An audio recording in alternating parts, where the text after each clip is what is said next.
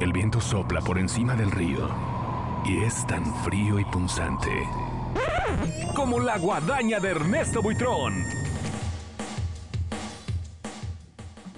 Ya está aquí el señor Ernesto Buitrón. A ver, ¿en qué alfombra roja estabas, Ernesto Buitrón? Fíjate que fui al estreno de la obra de teatro de la señora Jacqueline Andere, esta obra de teatro que lleva por nombre 100 metros cuadrados o El Inconveniente. Y pues el regreso de una gran actriz, ¿no? Yo la recuerdo en puestas en escena, seguramente tú la viste, Gira, a lo mejor Villafranca, Charlie, no lo sé. Eh, Carlota Emperatriz, recordarás que era esta esa obra eh, inspirada, bueno, colocada en la época del porfiriato, eh, yéndonos un poco a lo que era pues el teatro de época y que lo pusieron en el Hidalgo. Recuerdo que la primera fue en el Xola, luego el Hidalgo, luego la regresaron al Xola y después hizo otra obra y ahora pues la señora ha regresado. Me parece, pues es una de las consentidas del público y de las carteleras. Eh, vi muy pocos famosos, pero creo que estaban los que tenían que estar. Llegó obviamente pues Chantal Ander, estaba por ahí Gloria Aura, eh, vi a Mónica Garza, eh, Mimi que anda estrenando nuevo novio, eh, y pues alcancé a ver unos 15 minutos de la obra, me parece muy, muy buena, me creo que poco a poco se está reactivando, pero lo que más me llamó la atención es que son boletos muy baratos. O sea, el boleto más caro lo vi en 450 pesos zona VIP y de ahí 300, 250, creo que a, falta de que hay poca gente que está acudiendo al teatro, pues lo que han hecho los productores, en este caso Morris Gilbert, es este bajar los costos creo que es, es muy importante que lo haga porque al final, bueno, se me hizo atractivo decir, bueno, una obra que está abajo de los 700, 800 pesos con una cartelera como la señora eh, Jacqueline pues interesantísimo, creo que le va a ir bien. El teatro estaba lleno, eso sí, había muchos invitados, muchos amigos. Creo que fue un buen estreno y también creo que poco a poco Morris eh, se está recuperando. Justo estábamos platicando los compañeros que estábamos ahí en la cobertura que la próxima semana se da a conocer lo que pues ya habían venido cocinando Alejandro Go, Oscar Carnicero, este que es esta nueva versión de Mentiras de gran formato de un musical eh, pues en un teatro más grande, obviamente con una producción un rediseño. Va a ser muy interesante lo que van a mostrar, entonces creo que al final lo que está queriendo hacer eh, Morris Gilbert es pues sopesar un poco estos bombazos que le están metiendo, sobre todo también con José el Soñador que se estrenó hace poco. Entonces, pues por allá andaba. Si tienen ganas de ir a ver el teatro la señora, pues láncense al Teatro Libanés, va a estar los fines de semana. Y es un buen teatro, creo que antes de la pandemia era uno de los inmuebles que todo el mundo se peleaba por estar ahí, porque además está bien ubicado, está tranquilo, está en una zona en la que se pueden ir a cenar. Y me, me, me llamó mucho la atención ver que poco a poco ya la gente está regresando. Digo, había algunas personas que estaban comprando sus boletos, otros los demás eran invitados, pero pues había teatro lleno. Oye Ernesto, supongo que con todo esto de, de los precios bajos de los boletos, pues también tuvieron que haber llegado a un acuerdo con el teatro y con los actores, ¿no? Han de estar ganando mucho menos. Sí, pero es lo mismo que había pasado cuando la iban a reactivar, Villa. Acuérdate que, que todo el mundo se, se, bajó el sueldo como a la mitad, pues al final era como para apoyar. En este momento sí sí creo que el teatro, y lo hemos platicado aquí, está pasando por una crisis, pero porque la gente no quiere ya se desacostumbró de salir, ¿no? O sea, y aparte la situación económica está durísima. Y para la gente que le gusta el tema antes de llegar a la guadaña de, de las plataformas, hoy me atreví a ver la, el, estoy viendo el capítulo uno de, de esta serie que hizo nuestro querido Huevo Urbano, que es amigo del podcast, que ya está de aquí, Harina, cómo se convirtió un, un sketch de, de Backdoor en una serie está bien buena. O sea, vi los primeros 25 minutos, 20 minutos y está bien buena. ¿Por qué? Porque hay actores reconocidos de, de pues, del cine mexicano. Se va, no sé si aquí hablamos también de Chilangolandia, recuerdo yo hace unos episodios, esta película que protagoniza la Chupitos y que sale Luis Felipe Tobar, que es pues, una comedia que se ve que hicieron con cinco centavos, pero que es súper divertida y que también está en Amazon Prime. Y yo creo que lo que está pasando es que esta, esta nueva serie que escribieron los de Backdoor, pues está bueno, sí le va a abrir un paso a la comedia. Creo yo que desde mi punto de vista es muy divertida, es muy ligera. Obviamente nos estamos yendo a la historia de este policía que se enharina haciendo alusión a que era pues una sustancia ilegal. Pero está, chido, está chido cómo lo plantean, ¿saben? Porque al final usan muchos gags que hemos visto en las, en las noticias en los últimos meses, que es como, por ejemplo, pues hay que desviar la atención, vamos a inventarnos un chisme. No les quiero contar mucho para que la vean, pero si tienen chance y tienen Prime, pues váyanse a ver Harina. Y esta semana la guadaña se la quiero dar a nuestra querida Leida Núñez, que ya no sabe qué hacer para figurar. Eh, la verdad es que me da mucha pena porque justo eh, platiqué con ella y, ya la siento muy desubicada, ya no sabe si se quiere dedicar al, entretenimiento para adultos. Luego se inventó esto de, bueno, del, Sugar Daddy, que le, lo, de Dubai, luego que ya lo terminó porque según no se veían. Entonces ya no entendí muy bien lo que está queriendo hacer. Lo que sí es que en la entrevista que dio para presentar un sencillo hace unos días, aquí por el sur de la Ciudad de México, ya la vi muy retocada, muy hinchada. Ya, ya vi como que se le veían estos surcos tipo, tipo Lin May en el rostro. Y me parece que para una actriz que no es tan grande, es súper innecesario hacer esto. No sé si lo está haciendo, estos tratamientos, por, por cuestiones de que va a estar en la novela de Salvador Mejía, la de Corazón Guerrero. Va a ser a una bailarina exótica, tengo entendido, ese es el personaje que le ofrecieron. Pero yo creo que Leida Núñez tendría a lo mejor mucho más que proyectar que convertirse en esta vedette eh, del espectáculo, que es lo que ha venido haciendo y, bueno, lo que hacía en su momento Wanda, Rosy Mendoza, la princesa Jamal, o sea, Pero dar este tipo de mensajes. Tú acabas de decir algo que me sorprendió mucho. Que dices que dejó de ver a su Sugar Daddy porque ya no le veía tanto. Lo que quieren las Sugar Babes es que un cabrón les dé dinero y que no lo vuelven a ver en la vida. Mientras caiga el depósito. No, pues se la llevó a Dubái nada más, pero, pero de ahí Mientras caiga el depósito. A ver, a ver, a ver, pero tenemos la confirmación donde realmente, a ver, a mí me tocó en alguna época había eh, la sección de las casas de los famosos, ¿no? Y entonces de repente buscaba yo algunos famosos y me tocó de que, oye, Villafranca, mi casa está bien jodida, ¿me prestas la tuya que está bien bonita? Y se llevaban el cuadro y cuando entraba en la, en la recámara estaba el cuadro de Villafranca, ya sabes, acá en posición de, de Lin May. Y de repente era quitarlo para poner del artista porque pues había que decir, ¿no? Sabemos si realmente era un sugar daddy o capaz que es un amigo o una persona que se prestó porque hemos visto también que Lin May, ya sabes, que el embarazo y que lo que el aborto y que lo no sé qué, o sea, ¿tenemos esa seguridad? No la tenemos. Tienes toda la razón porque ese es un ángulo que no habíamos visto. Que sean de estos amigos que le hacen el favor, completamente estoy de acuerdo contigo. El único referente que tenemos es que, bueno, supuestamente él pagó el viaje a, a Dubái y estaba muy enamorada y le mandó por ahí creo que tres mil rosas el día de su cumpleaños a Leida, pero, pero nunca lo vimos físicamente en México. Pero dicen que es el primer viaje que hace alguien a Dubái con turista, además viajó como en calidad pulga, ¿no? bueno, acuérdense que Israel Haitovich, porque nuestro querido Sebastián Reséndiz hace algún tiempo, ¿se acuerdan que entrevistan a la Salvia? Que le preguntó que Haitovich le había cobrado hasta los cacahuates y el maní que se comía porque pues se la llevó de viaje. Así de yo te invito, pero que le cobró hasta el último céntimo. Sí, e, es el, primer viaje así, Charlie. Y yo creo que e, e, yo creo que es ese tema que está que se ha dado mucho en el espectáculo, que es de estas actrices o cantantes que de repente pues ya no saben qué escándalo hacer Aleida pues en algún momento no, pues ya no figuraba en nada. Creo que lo más relevante que ha hecho en los últimos por lo menos siete años, ocho, fue divorciarse y hablar de su separación. Realmente es eso. Oye, pero a ver, es que estaba yo escuchándote atentamente. El tema de que tenga surcos en la cara o que se esté aplicando un tratamiento, pues eso qué, ¿no? Pues eso realmente uno qué, ¿no? Son muy sus surcos. Y el tema profesional, yo, yo no veo que deje de trabajar.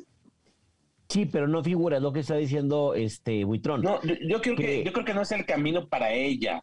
O sea, como quiera o no, tampoco es como irse, no está definido si quiere ser lo de, lo de los adultos, como su Sujei Abregó, que ya claramente dijo, yo voy a poner una página de entretenimiento para adultos, me voy a aliar con Cedillo, el de la revista Playboy, y yo me voy a dedicar a eso.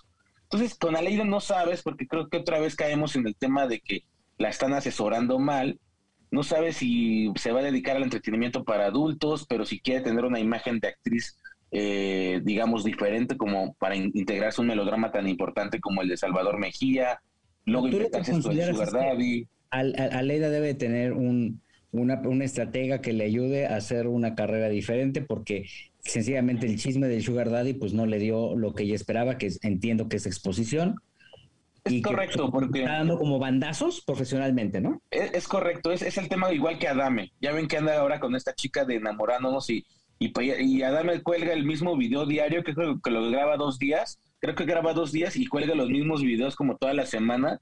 y entonces ya ves en tus historias del WhatsApp el mismo video que ya viste hace tres días de su, supuesta novia. Es el mismo camino, o sea, tratar como de vender una idea y venderla a medias y después como que al final engañar al público de una forma en la que pues innecesaria. Yo creo que Aleida tendría que tener, primero dejar de ser coda y pagar una buena RP y tener un buen equipo, porque también lo que han hecho las actrices como ella es rodearse de estos esbirros, de esta gente que, que maquilla y que corta y que te pone la extensión gratis nomás porque lo menciones y a la mera te dejan como bruja.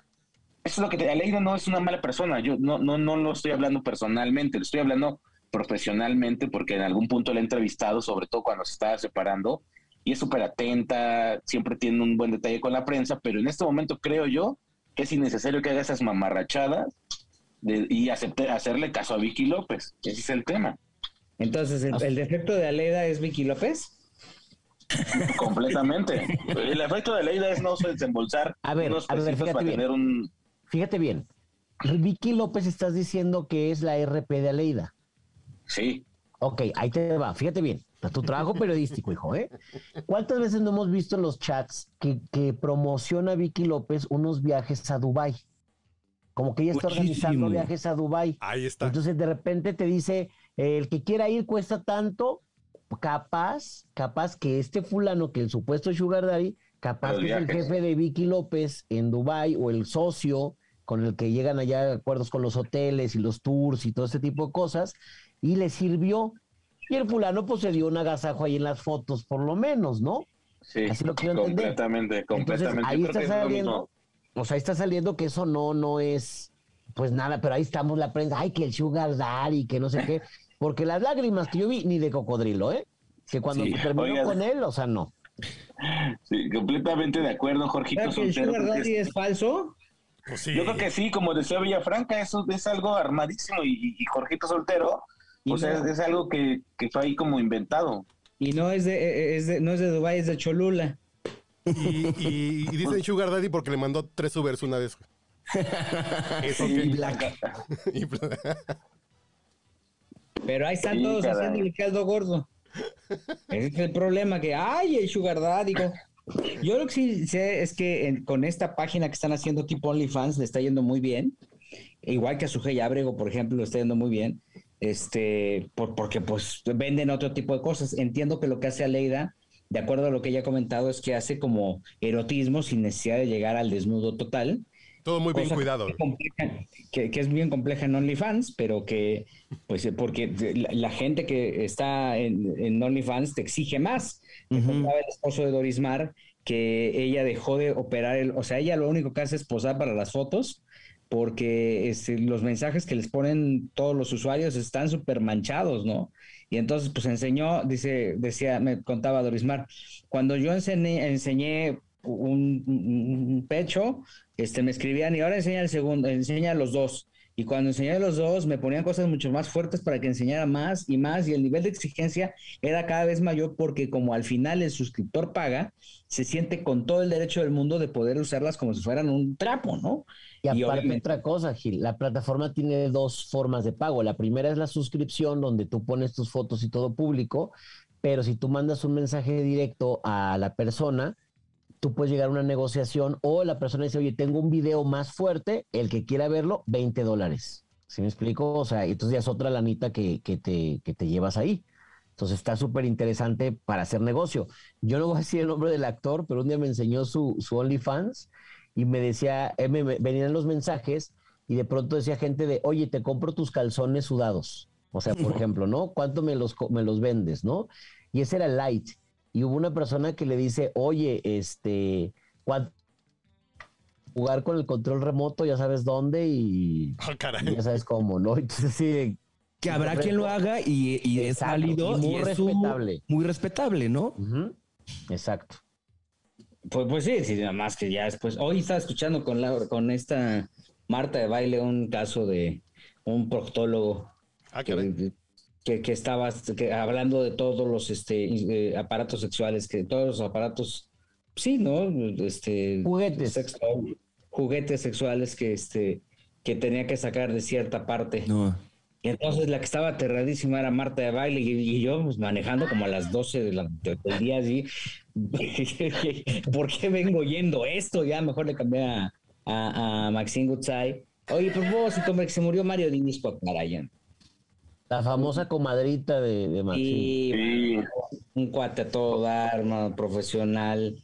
Este, un cuate que sabía muchísimo, ¿no? Este, un personaje dentro de la industria del entretenimiento. En Televisa era común verlo ahí eh, sentado en una vaca que le pusieron, porque antes se sentaba sobre la jardinera. Eh, y después, este, uno de los ejecutivos dijo, no, ¿qué haces ahí sentado? No, es que es mi oficina.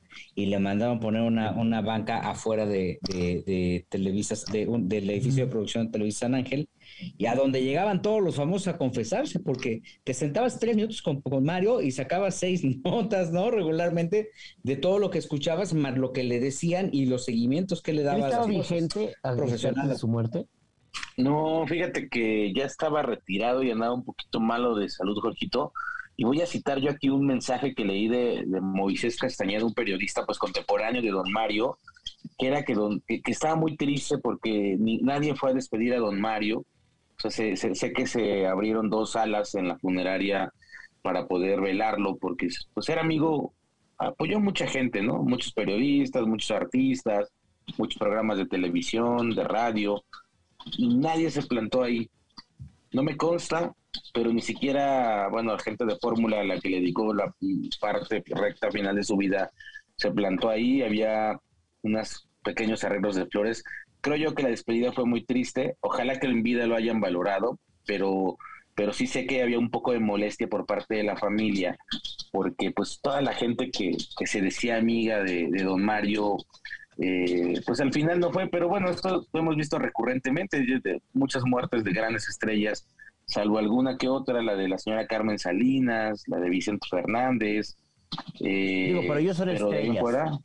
Ellos son estrellas. Yo creo que en el caso de, Mario, pues era del gremio, era, era un periodista, y ahí es donde, donde vemos, digo, yo no tuve la fortuna de conocerlo, obviamente sabía su trabajo, lo llegué a ver con Maxine Goodside muchos años, pero sí debe ser triste, pero también creo que debemos entender muchas veces que no somos íntimos de los artistas, ¿no? Pero ¿sabes qué? Que en, funerales como Carmen Salinas, Vicente Fernández, habrá que preguntarle a varios si fueron por la foto o a dar el pésame. Exacto.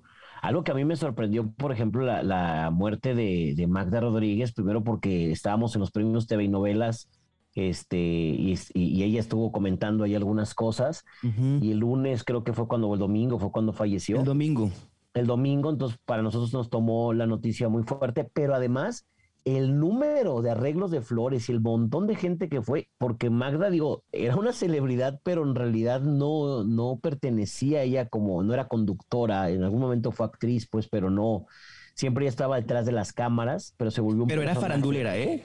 Sí, claro, claro, claro.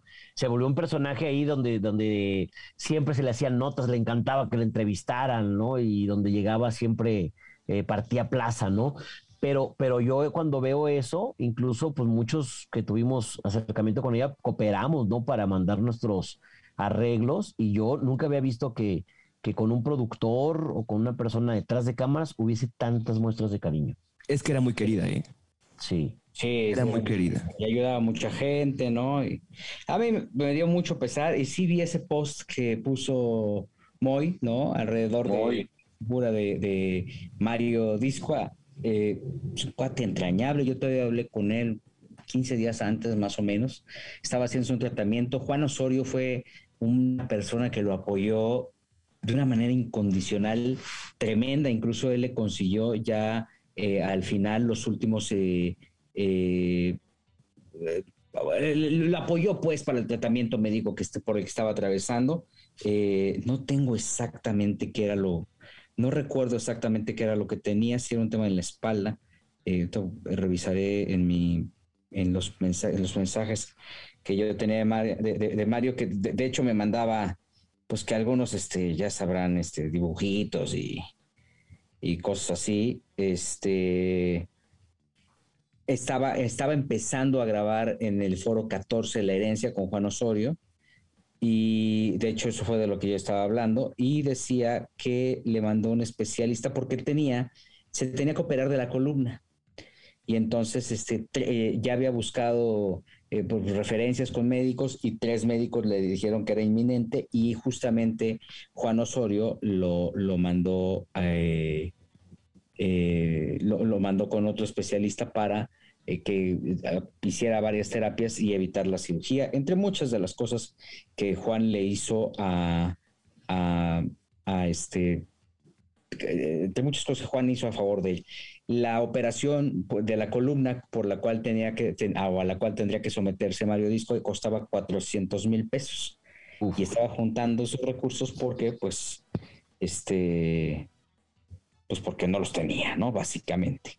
Eh, y bueno, pues desde acá le mandamos un abrazo a sus amigos más cercanos, los que estuvieron, los que no estuvieron, los que estuvieron con él en otras circunstancias, a la familia. Yo hablé con su sobrino Edgar, me parece que él fue quien me confirma el fallecimiento de Mario y también que eh, iba a pasar, eh, iba a estar en la funeraria, una funeraria de Félix Cuevas, eh, pues muy famosa. Qué, qué, qué terrible y qué tristeza. Además, una persona que siempre era muy platicador, llegaba, se acercaba, te platicaba, te preguntaba. Muy amable, la verdad. Sí, caray. Fue muy, fue muy lamentable esto. Sí. Ni hablar. ¿Tenemos algo, querido Jorge Soltero? Sí, sí, fíjate que te quiero comentar de la actitud de Ricky Martin que ha tenido en esta última visita aquí en México, que ha sido increíble, la verdad. ¿eh? El señor viene como muy dispuesto, eh, platicó con ciertos medios de comunicación en la Ciudad de México. A, mí me dijeron que el concierto está increíble porque es como pasa por diferentes etapas de su carrera, algunas canciones en español, algunas canciones en inglés. Eh, de repente pues tener un, foro sol, eh, hay que recordar que está el 75% de su capacidad, entonces le fue bastante bien porque vendió todos los boletos que se podían vender, ¿no? Porque también estamos acostumbrados a que yo, que llego aquí al auditorio de Guadalajara, y pues ves lugares vacíos y dices, ay, no llenó. No, no, lo que pasa es que están en 75, 80, depende de lo que las autoridades dicten. Pero, pero yo sí quiero destacar como esta actitud de regresar, querer dar algunas entrevistas, también cuidar un poquito porque no lo, no lo vimos en la calle, en chacaleos, a él no le gusta ese tipo de cosas. Eh, va a tener una presentación en Guadalajara que prácticamente es un sold out este sábado. Va a ser en la arena eh, BFG, eh, ahí en el rancho Los Tres Potrillos. Entonces, se prevé que sea un trafical de los mil demonios, es hasta las nueve de la noche, pero yo te aseguro que desde las cinco de la tarde va a estar imposible esa carretera y ya les diré la, semana que entra cómo, cómo le fue, pero sí, sí quiero destacar que esa actitud de, de querer platicar, porque pues aquí es una estrella internacional, ¿no? Ya, ya, ya lo perdimos en el buen sentido de, de la palabra y entonces creo que pocos artistas hacen eso, porque muchos vienen y ni siquiera un medio le dan entrevista. O sea, como que de repente. Pero aquí, Oye, Jorgito, pero quiero que hacer un paréntesis antes, Gil. Oye, Jorgito, pero yo creo que esta actitud que está teniendo es porque el último sencillo o los últimos dos han sido un fracaso, ¿eh? O sea, Ricky Martin sí es una figura, hay que reconocerlo a nivel mundial, es, es, una, es un, pues donde se pare va a haber mucha gente y prueba de ello es que a usted se le ha sido un buen negocio, pero los últimos dos sencillos de Ricky Martin han sido en el olvido, ¿eh? O sea, en el olvido tan así que yo creo que ni siquiera en las listas, no creo, ni siquiera en las listas de Spotify está en este momento figurando y me parece que es una estrategia también de la disquera de Sony Music decir, bueno, pues ventílalo un poquito, que se hable bien, hacer un tour, como tú decías, no ha hecho un tour de medios tan importante como el que hizo ahora aquí en México, hizo uno en Miami, eh, ojalá lo haga en Guadalajara, pero porque realmente los sencillos ya no están dando. El último sencillo que le dio a Ricky Martin fue el que hizo con Maluma, y ese sencillo tiene por lo menos tres o cuatro años antes de la pandemia. Fuera de eso, no hay nada más. Hay que destacar lo que siempre dice Gil, o sea, que siempre dice que el artista debe acercarse a su público y por lo menos ya está dando el primer paso. Digo, sea estrategia o no. Pero, pero, ¿y quién, es, quién programó las entrevistas? Porque se, se la pasaron echándose la bolita a todos. Le marcabas a Ocesa y Ocesa decía, no, yo no soy. Y luego ya marcó la disquera. le marcaban a la disquera a Ana Villacorta, se llama. Y ya no decía, no, joder, yo no soy, yo, yo no soy. Y entonces ya contestaba ahí su lacayo Juanjo Landín, ¿no? Que creo que nada más ahí es el ayudante de Aña o algo así. Cuate con mucha suerte porque lleva muchos años haciendo las cosas mal y ahí está. Y, este, y, y, y, y también le echaba la bolita ahí. Entonces creo que hasta creo que hasta Ernesto Buitrón terminaba autorizando las entrevistas. oye, oye, este, sí, tienes razón, Gil. Eh, nosotros nos enteramos aquí en el programa porque pues, no veíamos como la invitación de la entrevista Y oye, pues, y, es real lo que pasa aquí, aquí le pasó, que Oye, pues no, le hablabas a Ocesa, no, no tengo idea, porque Ocesa ha hecho organizado, ha organizado con Ricky. Le marcabas a la decían, no, pues no, no, no sabemos nada, yo creo que fue Ocesa. El problema aquí son las redes sociales nuevamente. Tú te quedas con la idea de, bueno, fue Ocesa, fue uno o fue otro los que se echaron la boleta y a lo mejor no nos invitó. El tema es que a tres días después ves a todo el equipo de Sony Music en unas fotos de Instagram con Ricky Martin en el set de las entrevistas. Entonces, pues tú das por hecho que fueron ellos que también, bueno, Jorgito lo vivió en carne propia, eh, pues pasa esto, ¿no? Siempre todo el tiempo está pasando de que eh, escogen a unos sí, unos no. Ahorita en Los Ángeles hay una molestia de muchos medios porque Larry Hernández, pues todo el año se la pasó pidiendo chichi en sus eventos y que iban a las presentaciones de, pues que tenía ya, las inauguraciones de restaurantes y para su cumpleaños, donde tiene al Jackie, va a estar Julio Preciado, va a estar Grupo Firme y varios más, le dijeron, oye, pues ya te apoyamos todo el año con tus eventos, queremos cubrir esto. Ah, no, solo dos medios, no, solo un medio, Univisión, gordo y flaca. Y todas las demás cámaras que lo han apoyado durante todo el año, durante toda la pandemia, pues se quedaron chiflando en la loma y, se ha vuelto recurrente el tema, ¿no? Porque yo, yo, yo, creo que también las disqueras pasa. A mí, yo he trabajado, sobre todo yo trabajo con una que es Warner Music, y lo puedo decir aquí libremente que quede grabado, ellos te ofrecen al cascajo 4, al 5, pero también te ofrecen a la estrella 1 y 2. A mí me ha pasado que dicen, oye, échame la mano con, no sé, un MC Dav o cosas así que van empezando, que son cantantes pues más que nada urbanos de sus lanzamientos, pero también al mismo tiempo me han hablado, sabes que está Pablo Alborán, sabes que vamos a hacer algo con Laura Pausini, tenemos pensado hacer algo con, con el Recodo y con Mario Bautista, y este proceder me parece que es de una o dos disqueras, Universal y Sony, que son, ellos tienen como su, su agenda con los que nada más trabajan, que son como cuatro o cinco medios. Y yo creo que en plena crisis de la música, sobre todo de que ya la gente no compra discos y que le pasa como a Ricky que los temas de repente se diluyen como el agua porque sale uno de Carol G o sale un escándalo y se llevan toda la atención del público, pues es cuando más tendrían que hacer prensa. Pues es cuando más tendrían que acercarse a los medios, aunque fueran digitales, y decirles, bueno, pues ahí está la entrevista, ¿no? Ah, Ricardo Arjona dice que hablen bien o mal de mí, pero que me hablen, por favor. Yo creo que él es un claro ejemplo porque yo he visto en sus conferencias que incluso invita fans, sortea los, digamos, los, accesos, invita fans, invita a la prensa, invita a medios digitales y él solo, sin, sin una compañía transnacional, pues él mismo tiene su propio digamos, flujo de información. Yo creo que las disqueras están trabajando a la vieja usanza, Gil no me dejará mentir, hace 10 años usaba esto cuando yo empezaba, como 17, 14, 15 años, que era que la disquera te invitaba y luego peluceaba a todos los demás, dejaba unos poquitos, y a la mera hora esos poquitos luego ni se interesan en la música, ¿no? Entonces, si es una estrategia mala, yo creo que sí tendrían que renovarse y, y sobre todo darle al artista lo que necesita, porque muchas veces se crean dueños del artista, mandan sobre el artista y el artista no tiene ni idea, ¿no? No hemos visto muchos casos. Claro ejemplo, y lo voy a decir aquí, y Gil no me dejará mentir, cómo maneja su presa Enrique Iglesias. Se presente donde se presente, tú sabes que él va a salir a atender a los fans y a la prensa. Eh. Donde esté. Sí, sí, sí, la verdad es que sí. O sea, ahí, ahí tú ves, por eso le va como le va, ¿no? Oye, anunciaron ya cuarta fecha de Grupo Firme, en el Foro Sol, cuatro ya, de las seis que tienen cerradas con Ocesa, este, pues ya están muy emocionados. Edwin Cass, pues obviamente ya, pues ya no lo vamos a alcanzar, ¿no? Ya va a estar tan lejos de la Tierra como si, si estuviera en un, ¿no? En un Zeppelin. Pero, este, pues ya la cuarta fecha de Grupo Firme.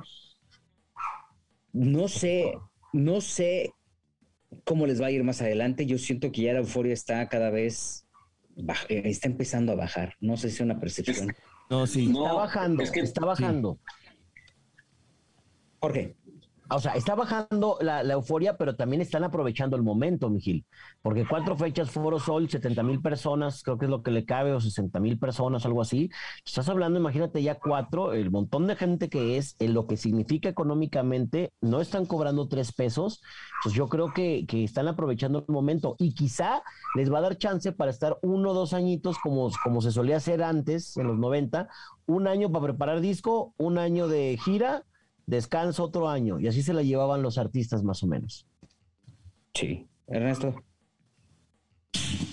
Fíjate que yo estaba platicando algo y es que han roto un récord ya, eh, si sumamos esos cuatro shows, de casi, creo yo que el único que puede, digamos, tener un récord mayor es Luis Miguel, eh, sumando los auditorios, pero sí es un récord importantísimo el que están haciendo en el Foro Sol, un chingo de lana, y, está, y ahora el tema es que quemaron todo tan rápido o sea, sacaron el tema de Maluma y no dejaron que se calentara cuando ya sacaron otro con este con Ríquez, que también es otro cantante del regional mexicano, y ya no hay temas nuevos. O sea, lo que vamos a ir a ver son estos temas pues que ya conocemos que son los éxitos de firme deben de ser no más de 15, 20 canciones en general.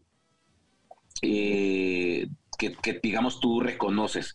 Entonces, esta es la cuestión. Yo creo que al final sí, sí llega un punto clímax y aquí yo citaré a lo que en algún momento yo viví, que fue el clímax máximo de la arrolladora Van de Limón con Jorge Medido. No sé si se acuerdan de que la arrolladora estaba en todas las ferias, tenían dos o tres fechas cerradas y aparte a reventar. Y Jorge Medido un fenómeno, la arrolladora era lo que sonaba.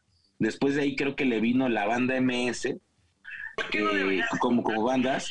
Y creo yo que después ahora, pues Firme quien está llenando todos los shows. Pero hasta dónde llegará el, el, tema aquí es que ellos tienen que renovar los éxitos porque pues bueno al final nos va a pasar. Un concierto regularmente tiene 23 canciones. Y si tiene 15 firme pues es más de la mitad de éxitos que se va a volver loca la gente. Porque muchos artistas te puedo decir que de repente es la canción media conocida luego dos desconocidas la gente es cuando dices tú que va al baño y que va a comprar las palomitas y luego de repente trae el exitazo, va a la mitad ya el concierto, o sea, pero traer 15 canciones de 23, estás hablando que la gente no va a parar de cantar ni de bailar. No, yo vi este show en Las Vegas y la verdad es que es un show en el que la banda de repente pues se conecta a la fiesta arriba, o sea, la fiesta también está arriba, no nada más está abajo, se empiezan a, a aventar unos buenos tequilas, entonces el mismo grupo se conecta con la gente porque pues están tan enfiestados como pasaba con el potrillo, que ya ellos cantan en la peda y entonces los que están abajo en la peda disfrutan los que están arriba y se convierte en un show que puede durar horas. Yo el que vi en Las Vegas duró tres horas y fue porque ya en algún punto ya subieron y les dijeron, oigan, pues ya bájense porque aquí en, aquí en los vinios de Estados Unidos pues hay como reglas, pero sí, pues hay que aprovecharlo mientras mientras dure, ¿no? Yo, yo veía la... Además, bueno, van a estar en el Sophie Stadium, ahí donde fue el Super Bowl. El único grupo que ha tocado ahí son los Bookies, que lo reventaron y ahora firme ya abarrotó en Los Ángeles el eh, está bueno, está bueno. Yo creo que le, les, ha funcionado. Y también está bueno que no hay ninguna disquera metida ahí. O sea, el management se llama Music VIP de Isaías Gutiérrez, que es como su, representante, pero no hay ninguna disquera metida ahí. Entonces, el dinero en bruto es completamente de ellos. Y se han acercado, yo sé que se han acercado, por lo menos se acercó Universal Music, tengo entendido, a querer ver si podían firmar, como en algún momento lo hicieron con Nodal, porque el regional también para Universal, pues Julián Álvarez estaba en Universal, fue como una prioridad, pero pues les dijeron que no, porque al final es partir el pastel en la disquera y a la mano de la disquera pues se come el pastel completo. Entonces, podemos estar, yo creo que ojalá me equivoque, ante unos años en los que las disqueras podrían comenzar a plaquear, ¿eh? porque así firme, sin disquera, y sin ningún respaldo, digámoslo así, transnacional, pues ya ha llegado los premios, han ganado, ganaron tres premios lo nuestro recientemente, van a los premios, me parece que también creo que los Billboard. Entonces, ese es el camino que a lo mejor muchas agrupaciones han comenzado a ver. Y ese es el camino de la música. Yo creo que en este año, de aquí al 2030, la independencia también está clara. Y también, hablando de eso, hay una gira buenísima que se llama La Invasión, que también yo platiqué con Poncho Lizárraga y con Julio Preciado, que ellos ya se juntaron, esto lo está llevando Poncho Lizárraga, completamente la oficina del Recodo, que va a estar el Recodo, Gerardo Ortiz, el regreso de Julio Preciado y otras tres agrupaciones más que se juntaron para poder hacer estos festivales del regional, que no tiene ver nada completamente la disquera y que también habla de cómo los mismos cantantes del regional se han empezado a organizar, algo que no tenían hace muchos años. Fíjate nada más que bueno, pues es que también tienen que juntarse porque si no, también ya los costos de los boletos allá no son, no son baratos, ¿no? Ya subieron de 50, 70 dólares a 100 dólares más o menos los conciertos, principalmente los bailes y obviamente pues este, tienen que este, eh, generar estrategias que permitan, que permitan tener una, una mayor captación porque también los foros son más pequeños, entonces en un foro mucho más grande pueden tener mayor ingreso uno de los eh, integrantes de este podcast, pues justamente está propiamente ya eh, emprendiendo una carrera artística. Se llama Ivonne de los Ríos. Así suena Ivonne de los Ríos. A ver. Jesús María José. A ver. A ver.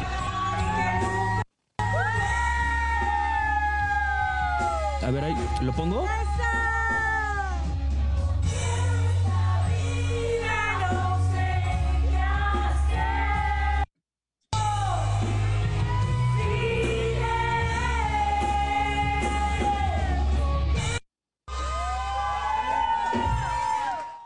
Para poner un poco de contexto, Ivonne de los Ríos no grabó el podcast, ustedes saben que este podcast se hace los jueves, porque se fue a un concurso de canto de reporteros.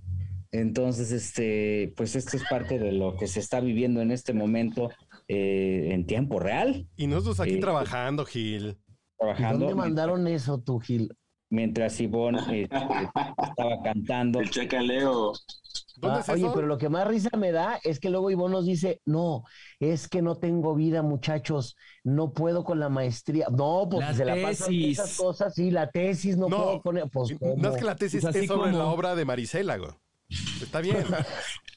Oye, ¿se acuerdan cuando estábamos platicando de las series y que de repente decían, no, que Blink, que Paramount, y decía, me eché con mi mamá el sábado todos los capítulos de Euphoria. Oye, Élite, me eché las cuatro temporadas el sábado. No, pues así como vamos avanzando la tesis, mi querida Ivonne, pero te queremos. Se va a tardar 14 años en acabar la carrera como alguien que yo conozco. Yo para finalizar quiero comentarles porque me encantó el cartel del palenque de la Feria de León. Está bastante este, interesante, se los quiero decir. No, pero de, la Feria de Aguascalientes, Aguascalientes, San Marcos. La Feria de San Marcos, miren, está Gloria Trevi, Emanuel y Mijares, Alejandro Fernández, Pepe Aguilar, Carlos Rivera, Cristian Odal, Banda MS, Napoleón, Julián, Karim León, Los Tucanes de Tijuana, Sebastián Yatra, Edith Márquez, Remy Valenzuela, Yuridia, Matute, Los Dos Carnales, Alfredo Olivas y, hasta que alcanzó a ver, y Grupo Dueto, Natalia Jiménez y el costeño y Teo González. Pero sí, Teo es buenísimo, es muy, muy bueno. Sí. Donde digo que acá hace cada año nuevo hay un, un lugar y lo abarrota y divertidísimo y la cena deliciosa. Pero mira, me da gusto ver figuras que tenía rato que no veía, como por ejemplo a Edith Márquez, que ya eh, no, figuraban los carteles ahí de los, de los palenques. Que también es muy buena, ¿eh?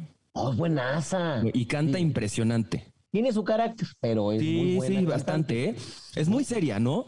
Es como muy seria, muy introvertida. Me ha tocado a mí entrevistarla y sí es una mujer sumamente como que en su rollo, ¿no? Sí, como que no te metas más, pone su raya y como que muy, muy. Oye, pero una vez estaba entrevistándola comiendo acá en Guadalajara y de pronto me dice, este, ¿qué canción te gusta mía, no?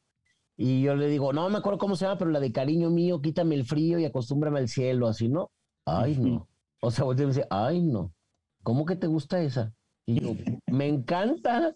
Y me dice, ay, no, es que yo no soy tan melosa. Ay, no, no, no, no, esa canción no. Y yo sí de, no, pues es tu canción, ¿no? Y de las más icónicas. Como Belinda y el sapito que le choca, ¿no? Ajá, pero digo, el sapito yo todavía entiendo que era una niña en una telenovela, bla, bla, pero literal, o sea, acostúmbrame al cielo, a mí me, se, me, se me hace un rolo, no, no, no, la verdad. Sí, muy buena. Que tiene otros éxitos también, entonces me dio mucho gusto verla a ella. Y por último, decir que Julián Álvarez, pues le está invirtiendo, ¿eh? ese sí está acercando a la prensa. El día de hoy invitó a todos los medios de comunicación a ver su presentación en vivo en la feria de Tepic Nayarit. Entonces, que una camionetita, vagoneta, bocho o camión, dependiendo de todos los medios que quisieran ir, eh, los iba a recoger aquí en el Hotel Río. Llámonos para Tepic, una rueda de prensa con Julián y luego verlo este, en el palenque y regreso a las 4 de la mañana a Guadalajara. Yo les dije, no, ahí se ven. No, no, no. no, Oye, ¿qué tan seguro es de Tepica a Guadalajara? No, sí, súper seguro. Tenemos la maxipista que le llamamos, estamos prácticamente a dos horas y media con una velocidad moderada. y este y afortunadamente Nayarit no no está presentando los problemas de otros estados y viene y la feria muy bien cuidada, la, la feria de la mexicanidad está bastante bien, entonces pues el Julián ahí anda dando entrevistas donde puede y reactivándose y acercándose al público, ¿eh? Sí, sí, sí, ese no, no deja de estar haciendo actividades eh, constantes, ¿no? Y pues bueno, pues ahí está parte de la, de, la, estrategia.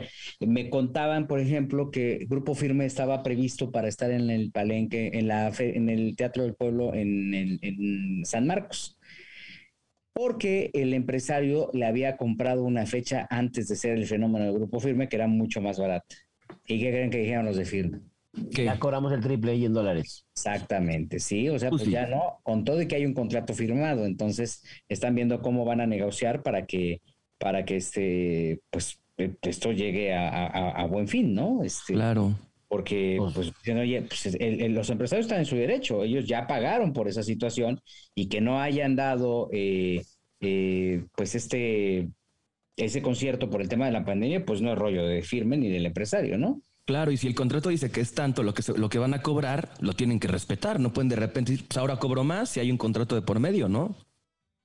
Sí, fíjate, Villa, que, que lo que sé yo es que eh, no quieren tocar porque ellos tienen la política, eh, y es una política que manejan desde que empezó a jalar el tema, de cantar solamente en estadios. Ellos no tocan en palenques, no los vas a ver en ferias del pueblo, y sé que los, las negociaciones que se están haciendo, que ellos quieren cantar en el Estadio Victoria de Aguascalientes, si no, no cantan. Pero el contrato que decía, si el contrato decía que cantaban en tal lugar, tienen que cantar en tal lugar. Sí, claro. Mira, o sea, tú y yo lo platicamos en la mañana, Buitrón, de que de repente primero los RPs o los managers o lo que tú quieras, ahí andan rogándote para que les hagas una entrevista, aunque sea una breve, bla, bla, y luego se hacen famosos y ya no te voltean ni a ver o te ven, ya vas bajo el hombro, y está complicado que ahora resulta que cantan nomás en, en estadios.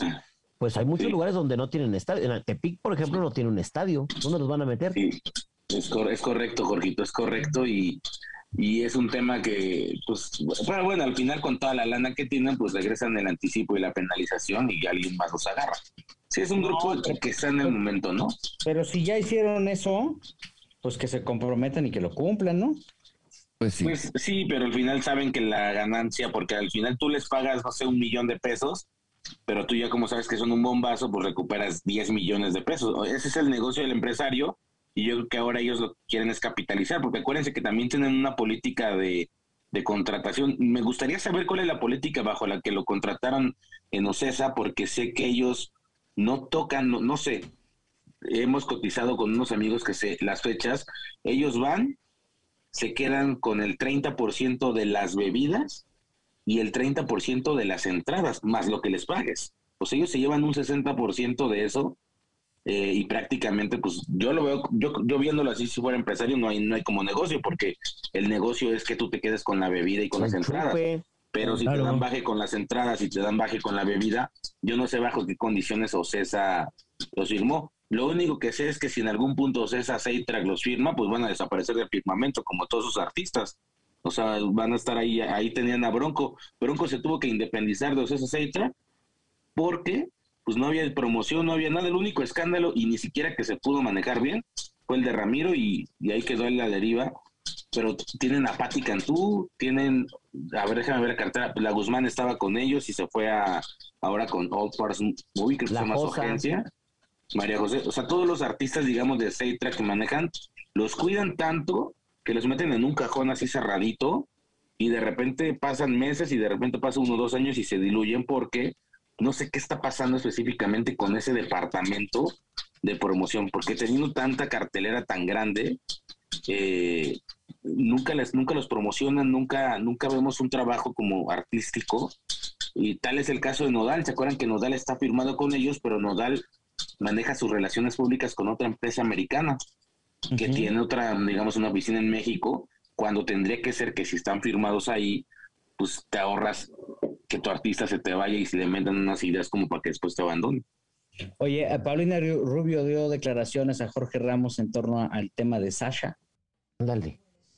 Esto fue lo que dijo. Era mayor de edad y que hablo con mis amigas que estaban pues a lo mejor en el mismo grupo que yo cuando éramos menores de edad, pues no me daba cuenta de lo que sucedía. A lo mejor eh, mis amigas eran mucho más precoz o tuvieron otra suerte o quizás sus papás no estaban tan pendientes de ellas. Las cosas que se escuchan el día de hoy y que una mujer pueda tener la valentía para denunciar o para acusar a alguien, pues es algo increíble de admirar. No te puedo contar cosas muy específicas porque no me gusta. Pero... Eso fue lo que dijo Paulina, se lo dijo Jorge Ramos en este noticiero al punto en Univisión. Y bueno, esto va pica, que se, pica y se extiende seguramente. Vamos a tener muchísima información alrededor de esto, de lo que van a ir presentándose a lo largo de las siguientes semanas. La reacción de Luis de Llano, que técnicamente y según lo que se dice, se espera para la siguiente semana. Lo que va a pasar con Alex Perea, que ya tuvo ya una postura también alrededor de este asunto de violencia también con su expareja. Eh, que él ya salió a desmentir, a decir que también tiene su propia versión, aunque eh, lo que yo sé es que no solamente ella está eh, o estaría dispuesta a denunciar a Alex por agresiones, y por violencia de género y bueno, pues este, esto va a dar un giro muy especial. Lo que queremos es chisme, ¿no? Lo que queremos es algo mucho más relajado, pues ni modo, querer, queremos ver a Alfredo Adame haciendo karate o haciendo cosas de tipo para pues eh, romper un poquito este orden tan negativo y tan triste que estamos con el que estamos enfrentando, Oye, ¿no? Oye Gil, que acuérdate que varias asociaciones que le habían dado a Adame la cinta negra, escuché yo un audio de esos que filtran, ya ves que Adame no tiene filtros, ¿no? Entonces tú, Jorgito Soltero, Villafranca, Charlie y yo, teniendo su número, le mandas un WhatsApp, se tarda en contestar, pero te contesta. Sí, sí, sí. Le escribían unos güeyes, le escribían unos güeyes, oye, Adame, eres un pendejo, este, eh, tus cintas negras te las quitaron, ya no eres un don nadie. Y ya ven cómo es, pues, coloquialmente, cómo contesta Dame. Pues a mí quítenme las pinches cintas, chinguen a su madre, yo tomo cualquier cosa, me pongo un cinturón o me pongo un, ¿cómo decía? Para decir que se ponía, creo, ¿se acuerdan que se ponían uno de estos mecates, ¿no? Los mecates que eran de fibra. Pero ha instituido, y, hay que reconocerlo del señor con, con su carrera y todo, que se ha convertido en un meme. Yo creo que es el MC dinero del espectáculo de los actores, porque ya la gente se, ya la gente tiene un concepto de risa de todo lo que está haciendo, ya, ya traspasó eso, ya, ya la gente no lo ve agresivo, y la verdad es que se limpió bien el tema de la, de la tunda que le dieron en, ahí en periférico los supuestos montachoques, pero sí hay que reconocerle a Dame que sí se ha reinventado y se ha convertido en un meme, ya, ya hay un meme, hay varios stickers, hay GIFs, o sea, sí ha tenido un trabajo de precio, Tú dices MC Dinero, yo lo veo como Juanito de Iztapalapa, güey. Que está pero además, pero ¿sabes qué? Pero dentro de todo, final de cuentas, sí tendrá mucho, mucha publicidad y todo, pero yo no veo que trabaje. Exacto. O sea, tendrá mucha publicidad, pero pues trabajo. Ahora, pues también lo que puede hacer Adame es escribirle a Guillermo del Toro porque ya es que Guillermo Toro hasta movió al, al, secretario de Relaciones Exteriores con un tema verdaderamente que no digo, no es un tema serio, pero este, pues mira, ya Guillermo Toro tiene una influencia importante. Entonces, que lo busque a Dame para ver en una de esas si le ayuda en algo, ¿no? Pero bueno, pobrecito, pobrecito. Señores, señores, ya nos vamos. Muchas gracias por acompañarnos, gracias por los mensajes tan oportunos en redes, todo lo que nos escriben, muchas gracias. Estuvimos con ustedes desde Guadalajara, Jalisco, el señor Jorge Soltero. Señores, muchísimas gracias. Buenas tardes, buenos días, buenas noches y no dejen de escuchar que hablemos de ti. Villafranca TV. Pues muchas gracias, queridos compañeros, pero sobre todo gracias a usted que nos hace el gran favor de escucharnos y de entretenerse y distraerse por un ratito. Carlos H. Mendoza. Señores, un gusto. No se acerquen a Stars, a Amazon Prime, para ver Señorita 89 es un puto asco. Gracias. Oigan, acérquense a Amazon a ver, a ver el trabajo de Backdoor. Se van a reír mucho, se van a reír mucho Charlie Velo. no, no, que ya lo vi ayer. Ya lo vi ayer en Comedy Central. El Teniente Harina está bien chido. Es algo que no estamos acostumbrados a ver en México en todo de comedia. Nosotros que somos que nos dan de comer con el Víctor, vean al Teniente Harina que está bien chingón.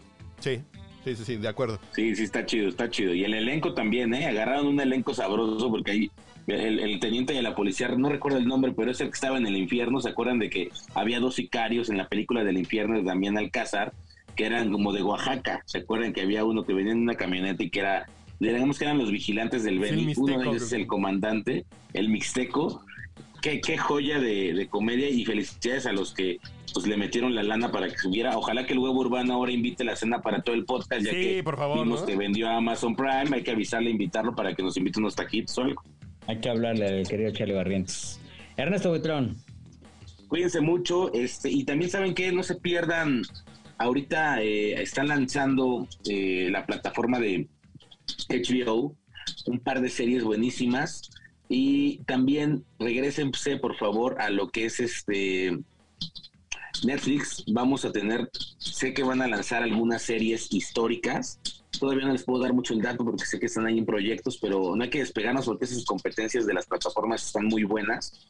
Y también habrá que ver el estreno el próximo lunes, depende del día que nos están escuchando, de Vicente Fernández, porque hay un video que colgaron en las redes de Emilio Osorio, una entrevista que hoy se grabó el jueves, eh, cantando el tema. Si ustedes pueden darse una vuelta, ahí está en YouTube, en lo, grabó nuestro querido Eden Dorantes, reportero digital, cantando un tema del potrillo en exclusiva. Antes de que lo veas en la serie, lo vas a ver en el canal pero ahí ha generado muchas opiniones divididas, incluso entre los seguidores de Emilio. Entonces, habrá que ver cómo viene la serie el lunes, la vida de Vicente Fernández contada. Creo que es 8.30 de la noche la, hora en la que se va a estrenar eh, la serie. Y si quieren un adelanto, vayan a YouTube y vean, vean esto que Emilio pues hizo afuera de Televisa. No sé si lo vayan a regañar, le jalen las orejas, pero sí, sí cantó como una de las canciones que vendremos en la serie. Ya lo veremos, ya lo veremos. La próxima semana comentaremos todo alrededor de esta serie controversial y les agradecemos su atención. La otra semana ya estará por acá Joel Farrell incorporado. Seguramente sigue en el cabaretito. Yo soy Gil Barrera. Nos leemos, nos leemos. Nos escuchamos la próxima, aquí donde quizá hablemos de ti.